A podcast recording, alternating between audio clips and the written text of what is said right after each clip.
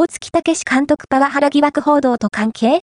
群馬ファンクラブが、突如解散、一方的な、2月29日発売の週刊誌、フライデー、フライデーでは、元浦和レッズ指揮官で、現在ザスパ群馬を率いる大槻毅監督の暴言パワハラ疑惑が報じられている。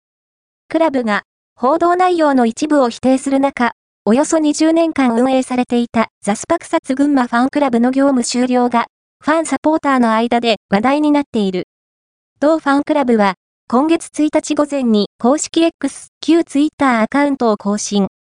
2024年2月29日をもちまして、22年間2002から2023のファンクラブ業務を終了することになりましたことを報告いたします。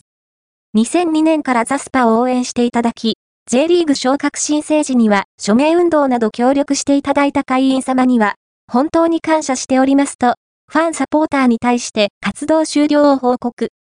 今回、突然の業務終了となりましたが、未だクラブ経営陣からの業務終了理由の回答はなく、一方的な契約解除と受け止めておりますと経緯を説明した上で、今後は、ザスパ設立時から関わった立場から見た、ザスパの歴史、出来事などの情報発信をさせていただきますとアナウンス。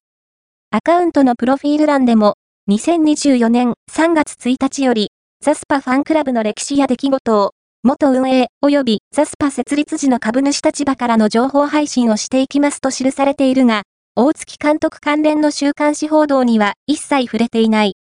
一方、群馬は29日に一部報道についてと題した声明を発表。事実関係の確認中とした上で、クラブ内部での調査内容で判明している内容を掲載している。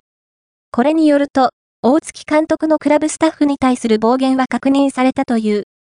しかし、クラブは、当該メディアに情報提供をされたスタッフ、掲載記事内における A さんとは、別のスタッフ B さんとのものと、報道内容の一部を否定。前後のやりとりを見ると、決して高圧的な内容ではなく、発言を受けた当該のスタッフ B さんにも確認したところ、ハラスメントとは思っていないとの回答を得ておりますとしている。オールバックの風貌でファンサポーターから組長という愛称で親しまれている大月監督。クラブによる内部調査終了まで生還するのが望ましいものの、ファンクラブ業務終了の裏側が気がかりだ。